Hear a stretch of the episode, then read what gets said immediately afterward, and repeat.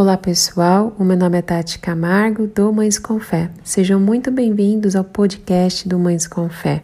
Este é mais um canal para você ter acesso às informações, uma outra forma de você receber informações e ser abençoado, edificado.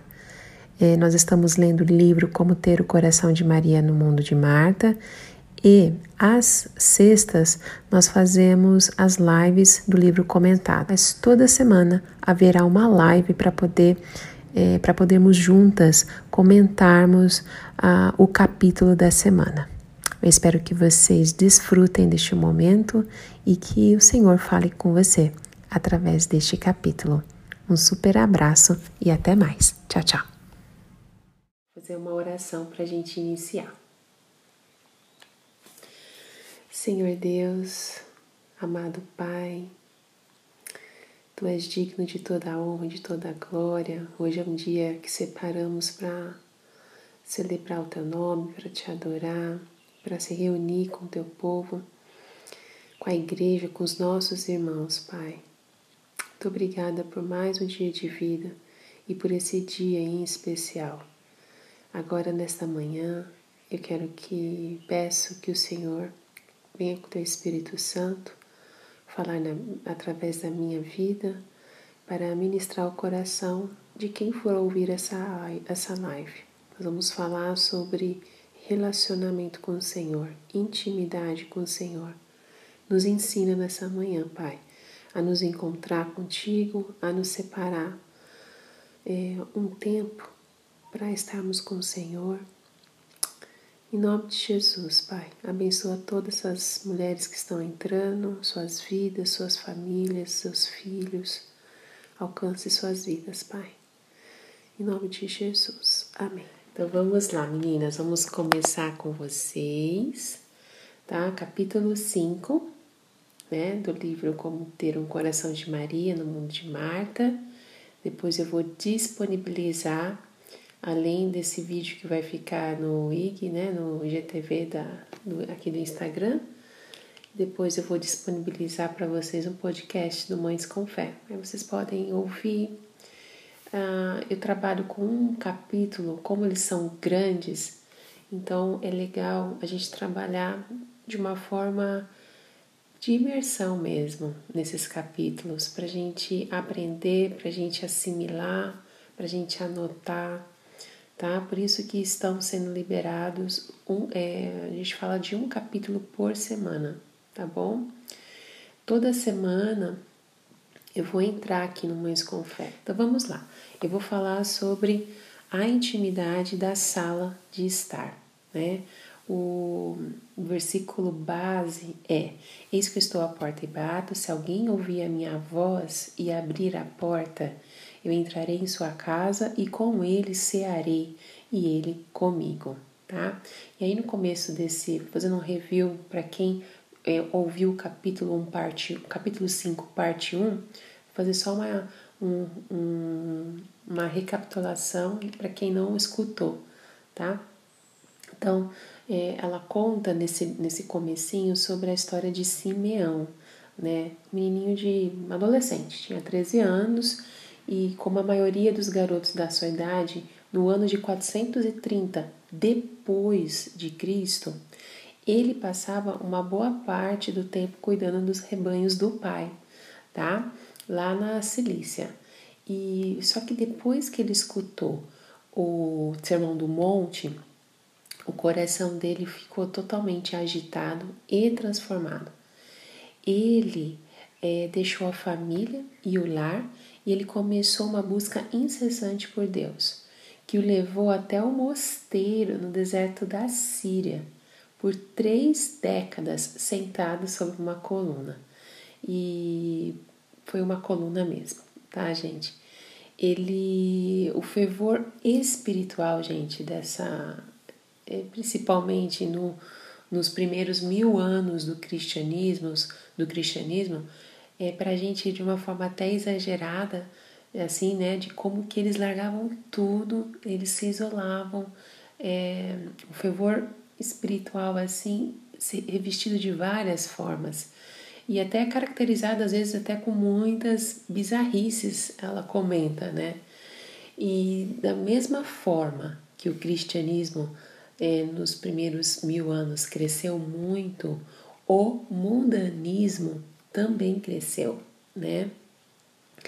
Em reação a muitos cristãos, é, muito, em reação, muitos cristãos recolheram-se para uma vida de pobreza, castidade e de separação, para poder seguir a Jesus, né? Para poder seguir a Deus. Então, eles eram bem radicais no início, tá, gente?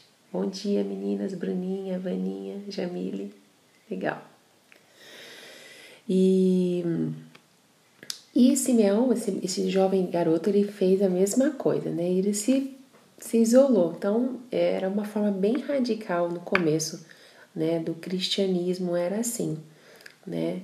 E ele viveu ali mais ou menos uns 30 anos, né? Três décadas, 30 anos, ele exposto a tudo.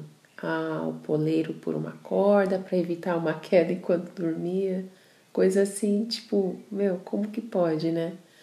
Enfim, mais uma pergunta que ficou no coração dessa escritora quando ela ouviu essa história foi o seguinte, né? Meu Deus, ele abriu mão de, da sua família, ele se isolou, ele dedicou toda a sua vida, né? E, e aí ela começou a ouvir uma pergunta dentro dela. A vida de Simeão, de Simeão em um pilar o levou, de alguma forma, a ficar mais perto de Deus. Ela começou a refletir sobre isso, né? Sobre esse fardo da espiritualidade, né? Então, é, intimidade com Deus. A gente vai falar um pouco agora desse fardo da espiritualidade. Será que é um fardo mesmo? Acordar cedinho, sair do seu conforto da sua cama, para você se encontrar com Deus é um fardo para você? Isso é para você refletir, tá bom? Reflita. O que, que é um fardo para você? Quando a gente está falando de relacionamento com Deus, de espiritualidade, de jejum, por exemplo. Jejum para vocês é muito difícil, né?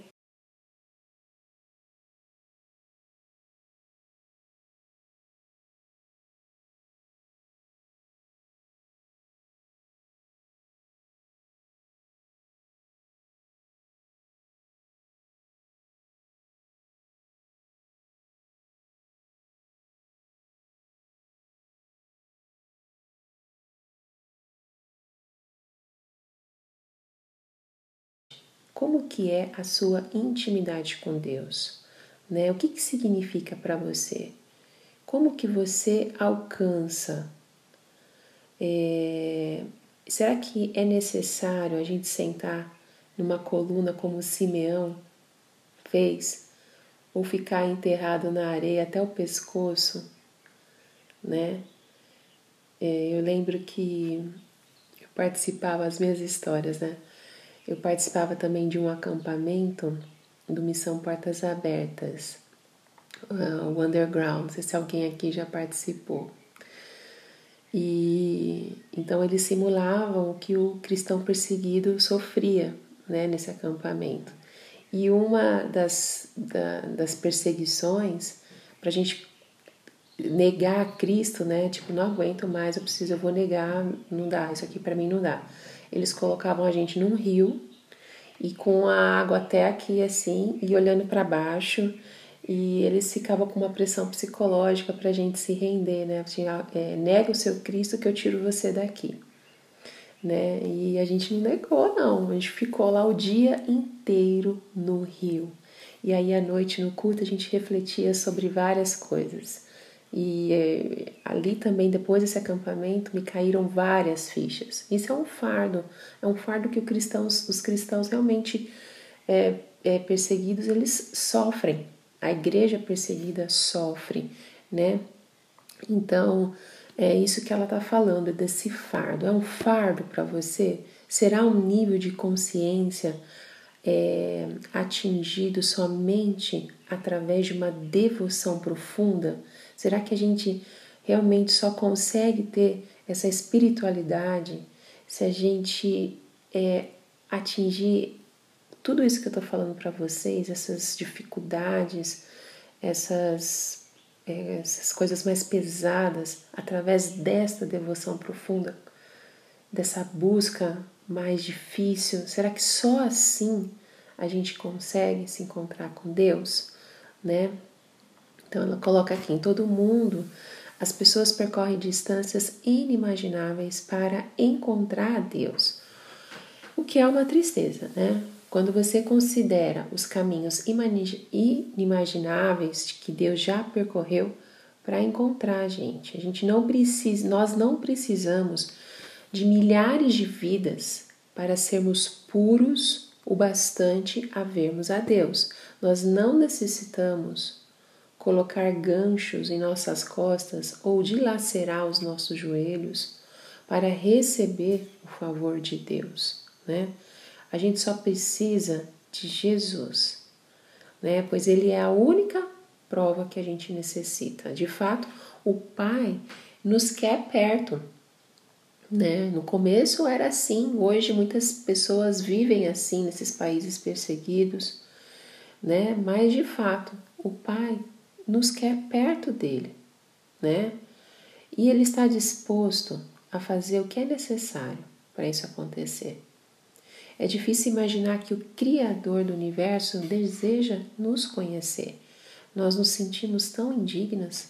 Por essa razão, muitas de nós continuamos a pensar que devemos merecer nosso lugar no céu e que apenas os super espirituais, somente esses simeões deste mundo, podem realmente conhecer a Deus. Você já passou por essa é, por essa experiência de ver uma pessoa super espiritual e achar que só ela pode conhecer realmente a Deus, né? A gente acaba se cobrando muito, né?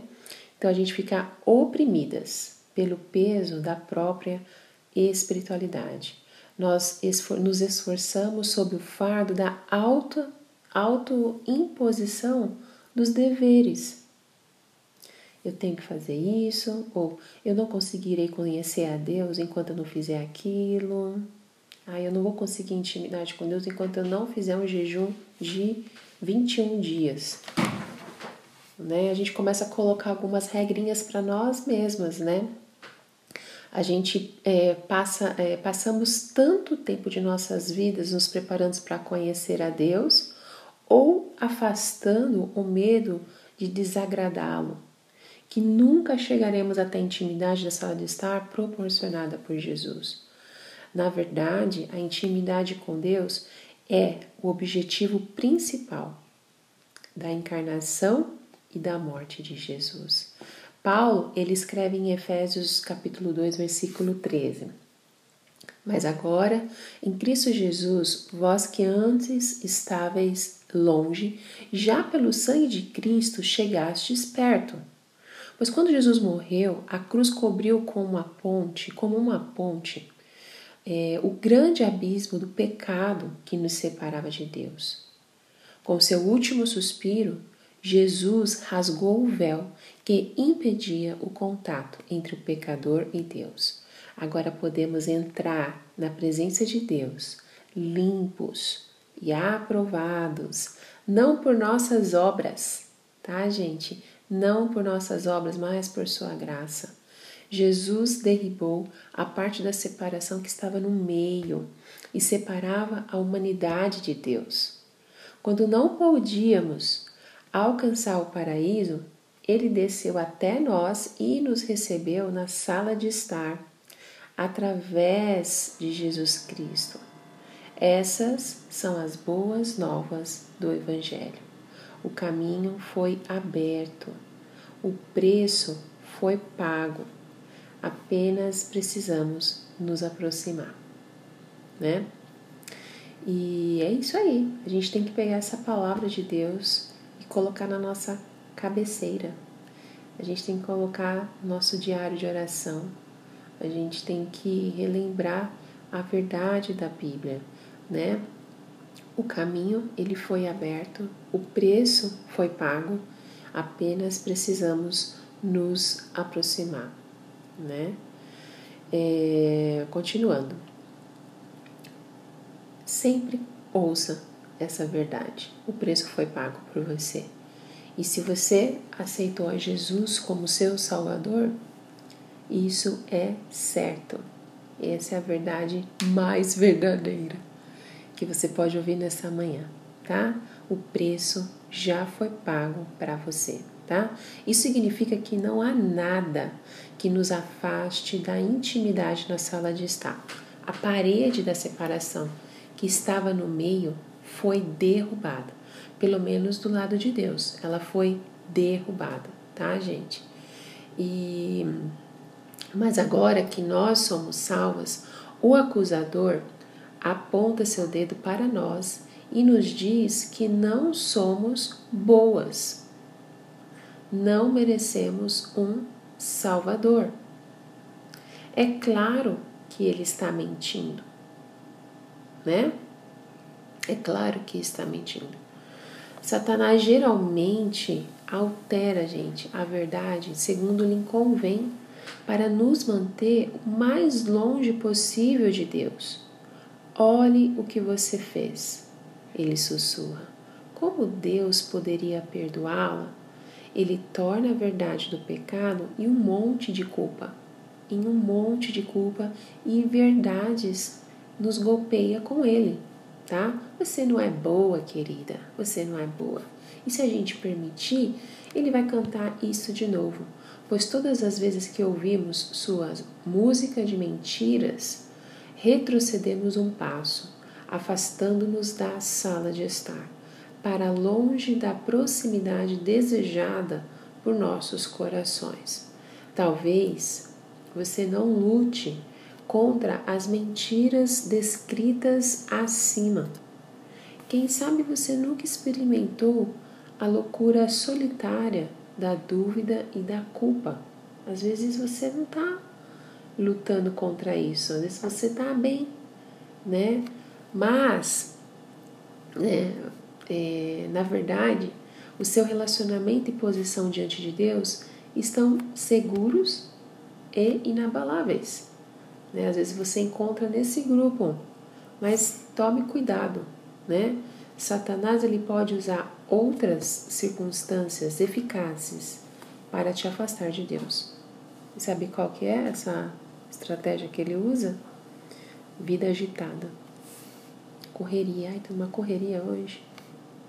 Esse é um exemplo, tá? Eu gostaria de saber se Deus compreende quando nós estamos ocupadas demais para considerarmos suas presen sua presença em nossas vidas ou cansadas demais, ou embaraçadas demais, para admitir que fizemos algo que desagradou a Deus, né? Não se engane. Satanás gosta de usar nossa agenda sobrecarregada. Essa é a verdade, tá, gente?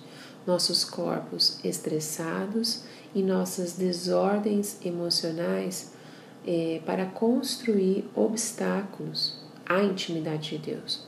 Por essa razão, é preciso olhar com cuidado cada pensamento, sentimento ou atividade que diminui a nossa vontade de ter uma amizade íntima com o Senhor. A gente precisa prestar muita atenção, tá? Ela diz o seguinte, né, que constantemente ela luta é, contra a tendência de preencher o vazio dentro dela, né? Que é o tamanho de Deus com outras coisas. Não gosto da solidão, então eu ocupo o espaço com telefonemas, eventos sociais e passeios ao shopping. Né? A solidão, contudo, segundo a amiga dela, Jane Mayo, Mayo pode ser o chamado divino para termos comunhão com Deus. Só que a escritora escreve o seguinte: eu não gosto de quietude. Tem gente que se incomoda com o silêncio e com a solitude, que são fatos essenciais para você encontrar o Senhor, né? Então, é, ela não gosta de quietude, ela preenche com seriado de TV, programas de entrevista, música cristã, um canal de noticiário. Porém, ela lembra que foi no silêncio que Samuel ouviu a voz de Deus, né? Fomos feitos para estarmos juntas com Deus. Assim como os nossos corpos sentem fome e sede, inclusive eu tô com sede, peraí. Dá uma hidratada na, na garganta. Nossos espíritos têm fome e sede da sua presença, tá? A gente sabe isso, nosso corpo precisa e o nosso espírito também.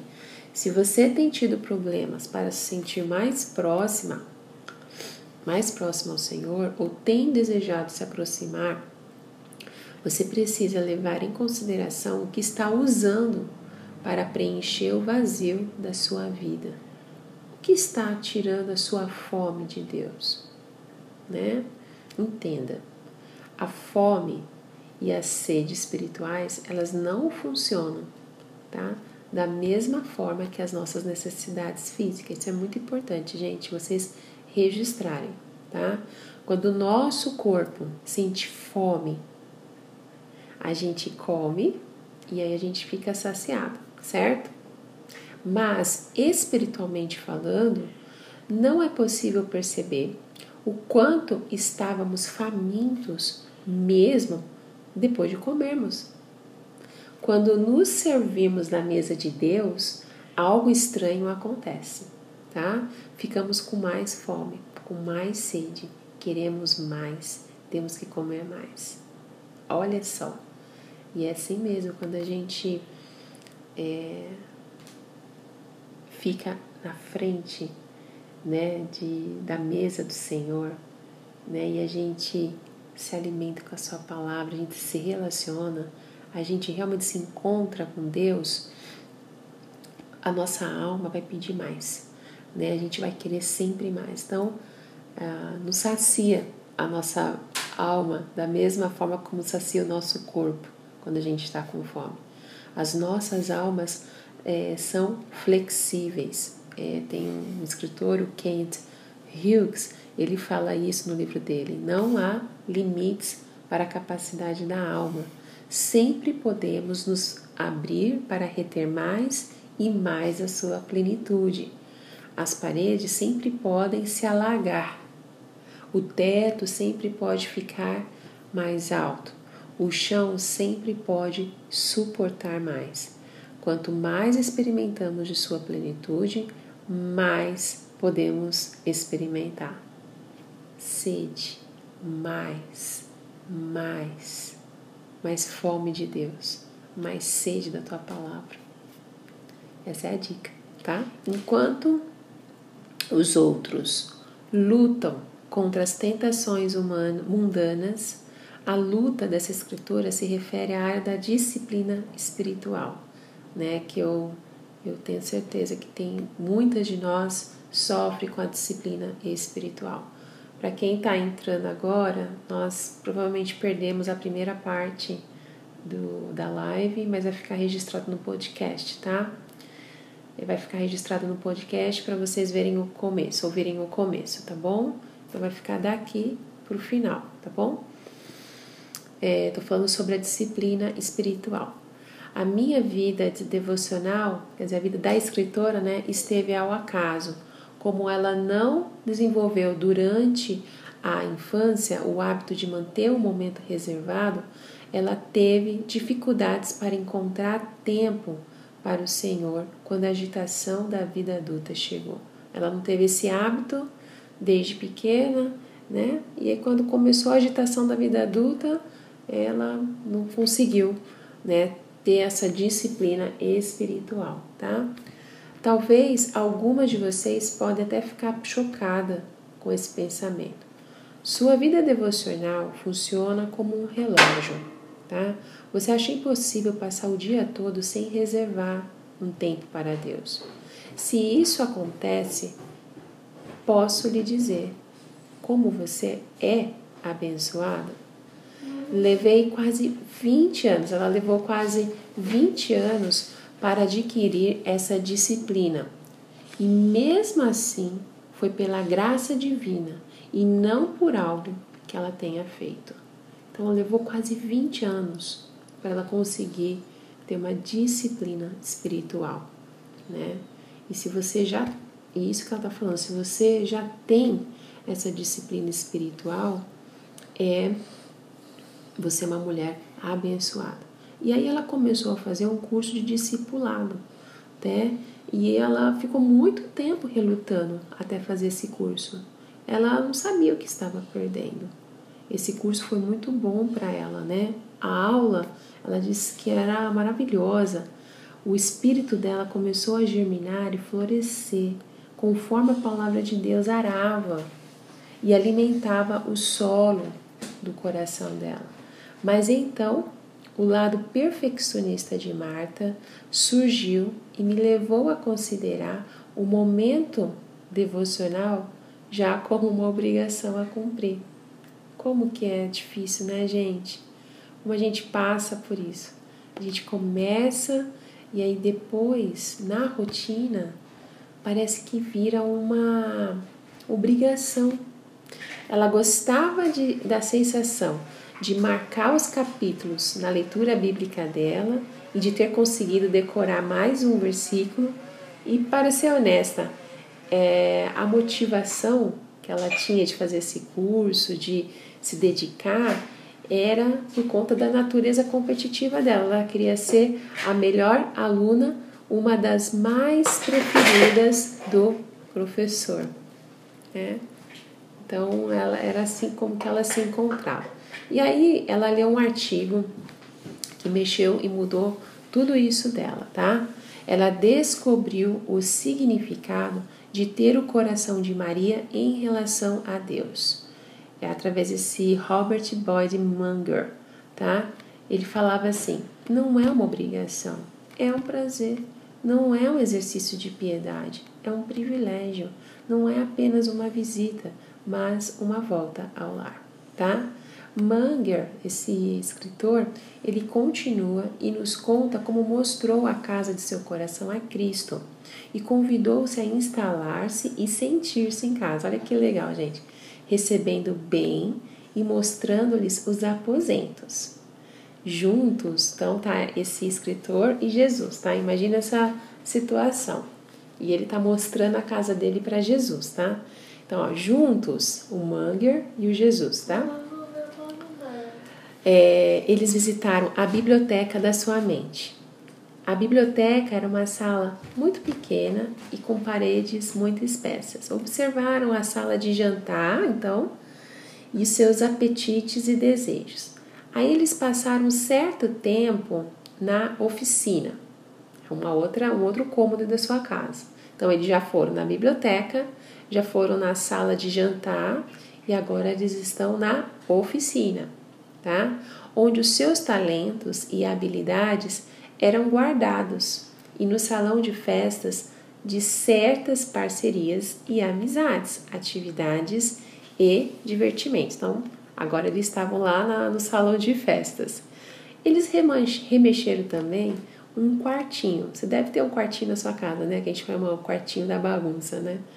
Repleto de coisas mortas e fétidas que ele acumulou. A descrição de cada cômodo refletem ao coração da escritora, mas foi a descrição da sala de visitas que mudaria para sempre o modo como eu enxergava os momentos com Deus. Aí então ele entra na sala de visitas, que é a sala de estar, que é o título desse capítulo. Aproximamos-nos da sala de visitas. Era o aposento mais íntimo e confortável. Eu gostei. Tinha uma lareira, cadeiras estofadas, uma estante de livros e uma atmosfera tranquila.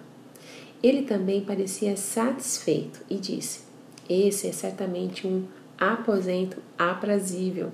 Vamos frequentá-lo mais vezes. É reservado e quieto e podemos nos confraternizar juntos. Bem, naturalmente, como um jovem cristão, ele estava super emocionado. Então, olha só a importância do lugar que você vai se encontrar com Jesus, né? É, não conseguia pensar em mais nada senão em ficar a sós por alguns minutos com Cristo em minha íntima comunhão. Ele prometeu: estarei aqui todas as manhãs. Encontre-se comigo aqui e começaremos o dia juntos. Então, manhã após manhã, eu descia as escadas até a sala de visitas e ele pegava um livro da Bíblia, abria e líamos juntos. Ele se encontrava com Jesus na sala de estar, tá? Ele me contava sobre suas riquezas e explicava-me suas verdades. Eram horas maravilhosas.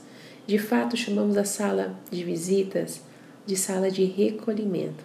Era um período em que passávamos um momento tranquilo juntos. No entanto, pouco a pouco, sob a pressão de muitas responsabilidades, o tempo começou a diminuir. Comecei a perder um dia, depois o outro. Depois eu perdi dois dias seguidos e depois mais. Lembro-me de uma manhã quando eu estava apressado. Ao passar pela sala de visitas, a porta estava entreaberta. Eu olhei e vi o fogo na lareira e o Senhor sentado. E aí ele refletiu, até me arrepia. É, Bendito Mestre, perdoe-me. O Senhor esteve aqui todas as manhãs? Sim, disse ele. Eu falei que eu estaria aqui todas as manhãs para encontrá-lo. Então fiquei ainda mais envergonhado. Ele havia sido fiel, apesar da minha infidelidade. Eu, eu pedi perdão e ele prontamente me concedeu. Ele disse: O seu problema é o seguinte, pode ser o nosso, tá? Você pensa no momento tranquilo, no estudo bíblico e na hora da oração como fator para o seu progresso espiritual, mas se esquece que esse momento também tem um significado para mim. Que consideração surpreendente, gente! A de que Cristo deseja passar um tempo de qualidade com a gente, né? A de que Ele guarda com interesse o nosso momento juntos e sente falta quando eu não apareço. Vocês já pararam para pensar nisso? Nesse é, de que Jesus ele também ele sente falta de você? Não só para você fazer o seu estudo bíblico, mas de você ter esse compromisso de se encontrar com Ele. Quando essa mensagem começou a perfurar o meu coração, eu comecei a ver o, o momento devocional com outros olhos, não como um ritual, mas como um relacionamento. E um relacionamento não acontece do nada. Ele deve ser cultivado, protegido e amado. Tá bom, meninas? É, o lugar que Marta encontrou aos pés de Jesus também está disponível para mim e para você. É um local onde podemos estar confortáveis, onde a gente pode tirar o sapato e soltar o cabelo, tá? É um lugar de transparência e sensibilidade. Um lugar onde somos completamente conhecidas e amadas. É um lugar verdadeiramente chamado de lar tá? Jesus não apenas deseja morar em nós, também quer que façamos morada nele. Deus quer ser a sua habitação. Ele não tem interesse em ser um refúgio para um fim de semana. Né? Tem gente que usa só o domingo para buscar o Senhor. Ou um bangalô no domingo, né? Ou um chalé para o verão. Não cogite usar Deus é, como uma cabana de férias ou um retiro ocasional. Ele quer você sobre o seu teto agora, sobre o seu teto agora e sempre. Ele quer o seu endereço, seu ponto de referência. Ele quer o seu lar. Não é? Que linda, maravilhosa oferta de Deus, do Deus dos hóspedes. É difícil, gente, imaginar alguém dizendo não à oportunidade de viver em Deus e descansar nele. Mas podemos, e com frequência nós dizemos não, né? Quando a gente recusa a oferta divina do descanso dessa sala de estar, dessa sala do recolhimento, né? A única alternativa é uma tirania dos trabalhos, que conforme vimos não funciona. Seremos levados a fazer sempre mais e mais, mais projetos na igreja, mais presidência nas comissões, mais atividades espirituais extras curriculares, tentando obter a aprovação de Deus. E ainda assim vamos fracassar, pois o que o Pai realmente deseja é que encontremos, encontremos a nossa própria identidade, nosso endereço para a correspondência. Isso aqui quem escreveu foi o Max Lucas. Então, é dessa forma, gente. Não é que é errado nós fazermos esses trabalhos, não é, mas a gente não pode substituir esses trabalhos, esses projetos, essas presidências. É, essas, a igreja precisa de nós, né, para ela funcionar.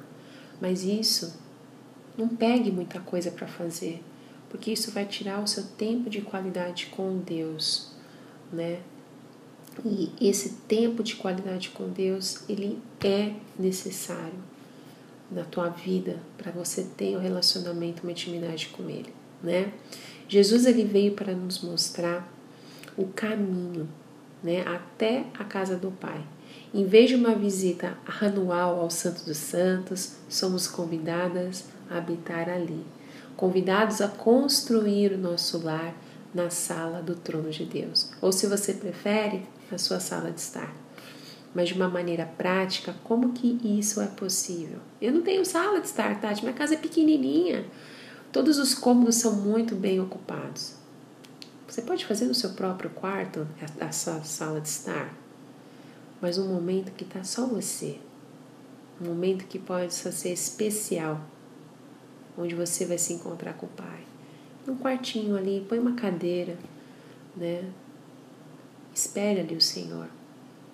Escolha um, um, um espaço que seja seu e dele, né? Habite em mim. Habite em mim, ele promete, eu habitarei em você. Então, para nos esclarecer um pouco mais do significado de estar na casa com Deus, Jesus usa uma ilustração tão simples que até mesmo uma criança consegue compreender embora possa levar a vida toda para se realizar. Vê essa videira? Começa a contar a história da videira. Eu posso ouvir Jesus perguntando, segurando uma para mostrar. Você vê esse ramo? Consegue ver como que eles estão ligados? Não tem nenhuma flor aqui, senão eu mostrava, ficava mais ilustrativo. Consegue ver como que eles estão ligados, a videira com o ramo? É a mesma coisa assim comigo e com você. Eu sou a videira. Foi o que ele disse. Vós, vocês, são as varas que estão em mim. E eu nele. E este dá muito fruto, porque sem mim eu não posso fazer nada. Né? Eu não posso fazer nada. Tá? Então, ele explicou né, como que funciona. Então, para a gente é, se relacionar com Deus, tem que ser assim. A minha única responsabilidade é o que? Manter sólida e segura a conexão com Jesus Cristo. Como que isso é feito? Não é complicado. Parece repetitivo, tá, gente? Mas a forma para ter intimidade com Deus permanece a mesma desde o início. Anota aí a fórmula. A fórmula é a seguinte: oração, palavra tempo. Esses três pontos geram uma intimidade com Deus. Em primeiro lugar, quero saber vocês o que é oração. Há livros inteiros sobre o assunto, inclusive eu tenho dois livros gravados maravilhosos sobre oração. O Plano de Batalha da Oração e Oração Fervente, que eu indico para todos, livros maravilhosos. Mas, na essência, orar é falar com Deus, tá? A oração é o clamor do meu coração por sabedoria e direção, por minhas necessidades e também dos outros, não só minhas, tá? Quando eu concentro o meu coração nele, nele, a oração me permite expressar o meu amor através da adoração e declarar que eu dependo totalmente de Deus. Então, quando eu estou diante do Senhor, ele me revela o seu coração. Uma das formas pelas quais Deus mais demonstra seu amor por nós é a palavra, a Bíblia, que é o segundo fator fundamental da intimidade. Então, a primeira oração, depois é a Bíblia, e a palavra hebraica para a Bíblia é mikra, tá? que significa o chamado de Deus. Isso não é maravilhoso? Nós não precisamos ter dúvidas sobre o que Deus pensa e acha sobre certos assuntos, pois Ele já revelou em grande proporção através das Escrituras. Já está tudo ali, né? Já está tudo ali na palavra de Deus. E o tempo? O tempo, gente, é um fator essencial para a intimidade na sala de estar, por uma razão meramente prática. Se eu não reservar tempo para oração, não haverá comunicação de verdade em nosso relacionamento. Se eu não reservar tempo para ler a palavra de Deus, eu não ouvirei o seu chamado. Então, tempo é fundamental. Então, já sabem a fórmula secreta, né? Para intimidade com Deus: oração, Bíblia, palavra de Deus e tempo. Há apenas uma coisa capaz de impedir, gente, essa intimidade na sala de estar. Sabe o que, que é? O nosso pecado. Deixa eu tomar um pouquinho mais de água, peraí. Embora não haja nada que possamos fazer de nós mesmos para alcançar a salvação, há muito a ser feito para manter a nossa ligação com a videira como o pecado interrompe o fluxo de seiva necessária ao nosso crescimento, nós devemos fazer o máximo para manter um coração puro diante de Deus. Peça isso. Aprendi a fazer uma coisa com regularidade, algo que representa uma grande diferença no nível de intimidade que desfruto com Cristo.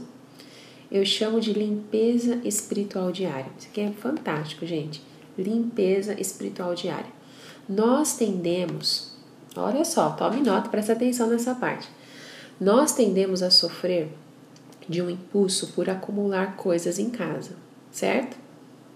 Você conhece a aflição? Nós chegamos em casa e deixamos tudo o que temos pelos cantos. Não é sacola, tal, bolsa. Coloca uma é, depois de uma ida a uma, uma loja, algum shopping, a gente volta com tantas outras coisas para amontoarmos em nossa casa. Isso deixa uma bagunça enorme pela casa e a dona da casa frustrada. Assim como eu, assim como você. A gente mesmo faz as bagunças, né? Às vezes, e a gente fica frustrado, meu Deus. Né? Mas espiritualmente falando, eu costumo fazer o mesmo, a escritora diz, né? Coloco uma palavra grosseira aqui, uma atitude negativa lá. Permito que um ressentimento fique no canto onde deixei. Entende? Às vezes eu fui grossa com alguém, às vezes eu não estimulei ninguém, fui negativo o tempo todo nas minhas ações. Às vezes eu deixei um ressentimento, sabe?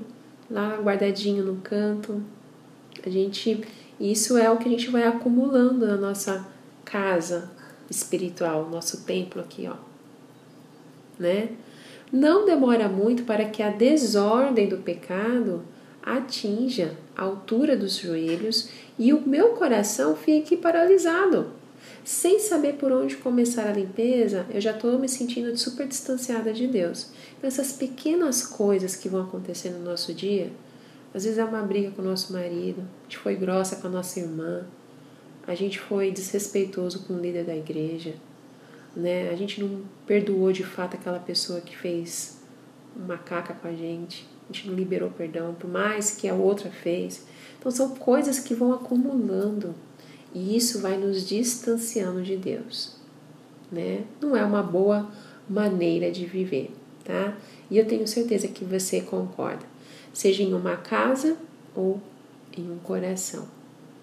Agora, em vez de deixar, em vez de deixar o pecado se acumular, eu tento fazer a limpeza todos os dias. Então, essa limpeza espiritual diária é muito importante, tá?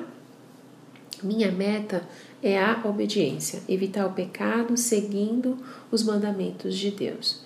Quando eu faço a bagunça, eu tento escolher o arrependimento. E é isso que acontece, gente. Se a gente vê que tem essas pequenas coisas que a gente vai acumulando no nosso templo aqui, ó, no nosso coração, a gente tem que escolher se arrepender. A gente tem que escolher dizer a Deus que estamos arrependidas e procuramos formas de corrigir o que a gente estragou. E a gente consegue fazer isso. Conscientemente, a gente pode entregar a Deus as coisas que a gente não consegue consertar mais, né? E fazer melhor, dependendo de Deus, para tudo isso se tornar possível. Então, aquilo que eu não consigo arrumar, peça para o Senhor, né? Mas se arrependa, para que a sua alma, para que você não fique acumulando essa sujeira que nos afasta de Deus. Intimidade com Deus é muito simples, realmente, gente. Não é uma coluna, esses sacrifícios né, que foram feitos no começo do cristianismo, como nós lemos no início, é, mas é uma casa onde a gente vive. Não é uma lista do faça isso e não faça aquilo, mas é o ramo ligado à videira, nós ligadas a Jesus. Não estou me empenhando em conhecer a Deus, mas compreendendo que o nosso Pai deseja nos conhecer. E isso é de graça, pelo menos para mim e para você. Mas jamais a gente deve se esquecer que custou a vida preciosa de Jesus. E aí eu termino por aqui este capítulo. Bom, é, quantas lições que nós aprendemos. Nós precisamos, gente, praticar a presença de Deus, né? A gente precisa praticar. E para a gente praticar a presença de Deus é um hábito que precisa ser cultivado, né?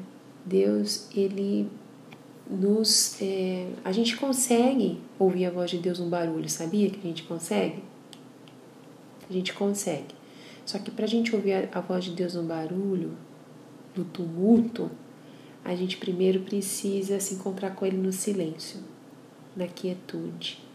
E como ela colocou muito bem aqui no capítulo 5, é, muitas pessoas não conseguem ficar na quietude né? ficar na, na solitude, no silêncio.